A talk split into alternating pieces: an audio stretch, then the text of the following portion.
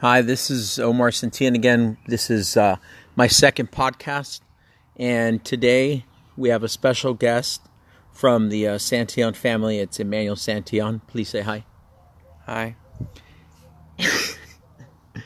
It's going to be exciting.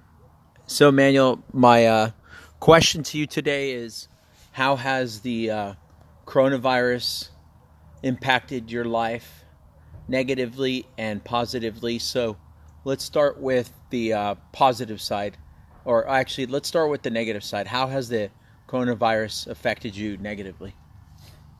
Well, no one close to me yet has gotten affected by the coronavirus, but I have seen deaths inside the US. But personally, for me, how it has affected me is I'm not able to see my friends from school anymore, and that's probably the worst it can get. And I'm I don't think that's too bad. Um, how it positively has affected me is I get to stay home and get more sleep and hang out with my family a lot more. Perfect, perfect. And what was it about the time that you spent with your friends that you're missing or that you're no you're not able to do? Um really I'm not missing my friends too much. My friends weren't the biggest best influences on me and I only hung out with them just to get through the school year. So I'm that's just that's just the worst thing that I can think of that the coronavirus is personally affecting me. What would you like to say to some of the victims or when you look back 10 years on this recording during this time what would you like to tell Emmanuel 10 years from now? Um, make sure to wash your hands and um, have good um, hygiene habits and to always pray for those in need. Awesome. And we're taking a little bit of a different uh, road here on the question and answer. Um, where do you see yourself in 10 years, Emmanuel? I see myself graduating high college and possibly working for a big company um, as a mechatronics engineer or an animator. Great. And do you have any other life goals? Um, I have a life goal to meet a godly woman and have. I haven't decided how many kids, but I definitely do want kids. Who has been your biggest inspiration in your life? Mm. God and my family. What moment in your life has changed the way you've been able to view life differently, positively or negatively? Could you repeat the question? Which, what, what uh, point in your life, or or what what impact, what situation impacted your life and changed your view positively, or gave you a negatively or a positively outlook in life? Well, I'd say the situation that has had the most impact on my life and my point of view on life has been this one year where um, my sister just had a mental breakdown and it, it, was going on for a year and it was crazy and chaotic but i got closer to the lord and i got closer to my sister my younger sister who has been i've been fighting for, with a lot and i've gotten closer to my older sister after that as well too what would you like to say to your sisters with regards to how they benefited your life? Thank you for always being there for me, me, And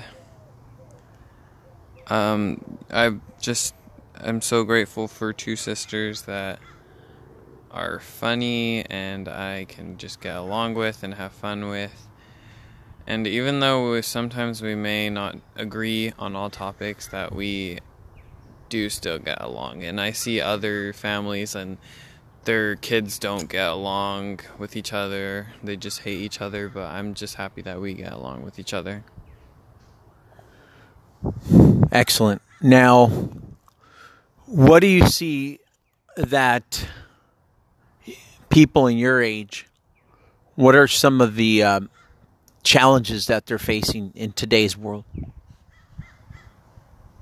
Temptations of just pressure and temptations of sex and having a boyfriend or a girlfriend and kissing them when and just yeah sexual intimacy and having like the latest thing or being at the top.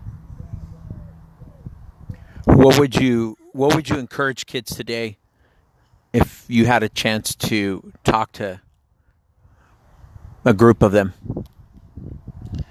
i would think that i would tell them that it doesn't matter what other people think about you all that matters is what god thinks about you and I'm not saying you should go out in public in your underwear and like say, "Oh, I don't care what other people think," but like right. you shouldn't care too much about what other people think to the point where it changes your life, but you should care about what God thinks to the point where it changes your life. Excellent. Excellent. How was it your experience being a Christian in a secular school? Well, I didn't know any Christians when I first went in, so I felt like I was alone, kind of. I did have one friend, but I didn't feel like they were very deep in their faith, although they were a Christian. Um, it wasn't that hard for me to make friends in the first, at first, but I did feel a little bit alone. But I, I eventually overcame that because I I talked to some kids about Jesus and got their input, and it made me feel like other people have their own individual beliefs, and I I know that what they believe is not always correct, but at least I'm not alone. Like I know that there are some Christians inside the school as well. Excellent. What was some of the highlights of high school for you? Um, probably meeting new kids, new new characters, new people I just have never even known like existed. Like there was kids that came to school dressed up in as anime characters all the time and that was kind of weird. It was interesting to see. Um being a Christian, I did have some I did have some encounters with gay people and I did not enjoy my encounters and I it just I, I feel like that also kind of impact impacted my point of view of the world so yeah.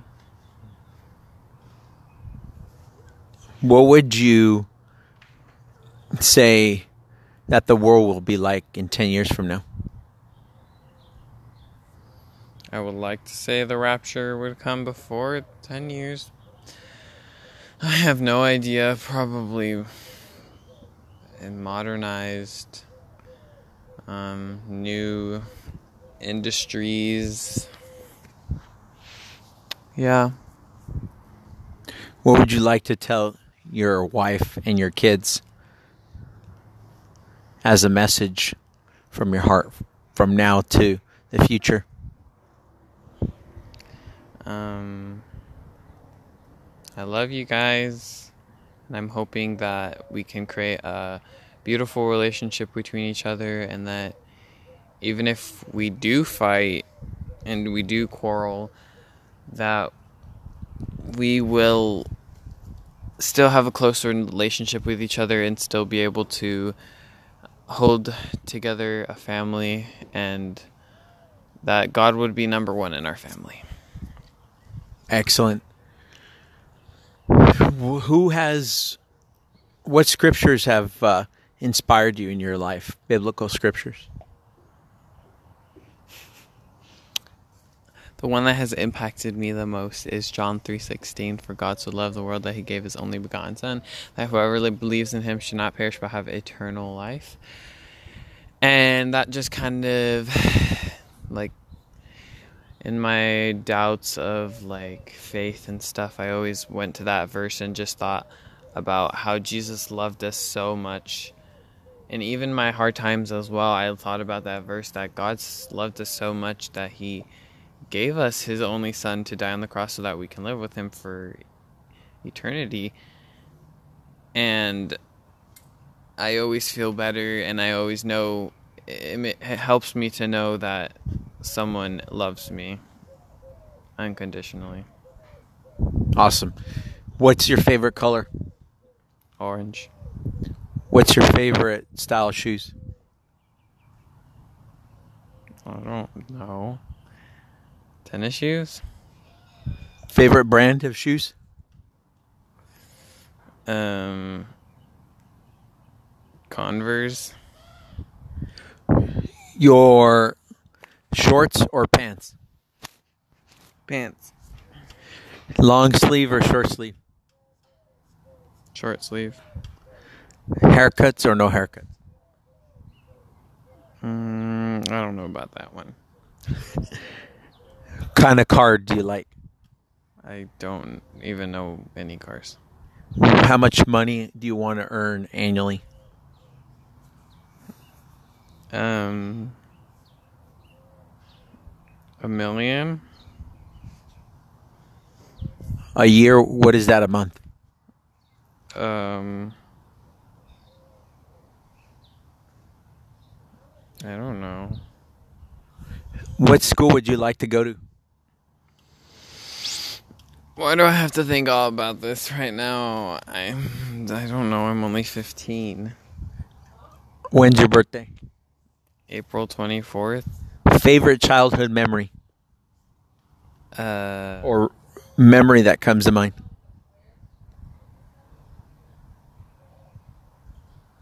um, all of them are my favorite. Can't live without any of them. How about recent memory? It comes to mind.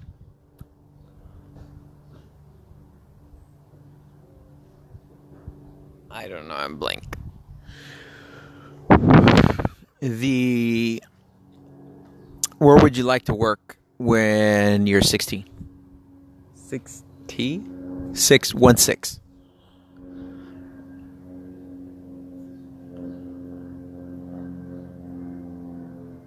Disneyland. What do you like to do for fun? Video games. Favorite type of movies? Action. What's your favorite movie? I don't know. And there you have it, ladies and gentlemen. This is the first interview that I've done on my podcast. That was Emmanuel Centillan. He's 15 years old and he has a lot, as you can tell, to offer people through his experiences. And this will be the first of many interviews. We talking about different topics.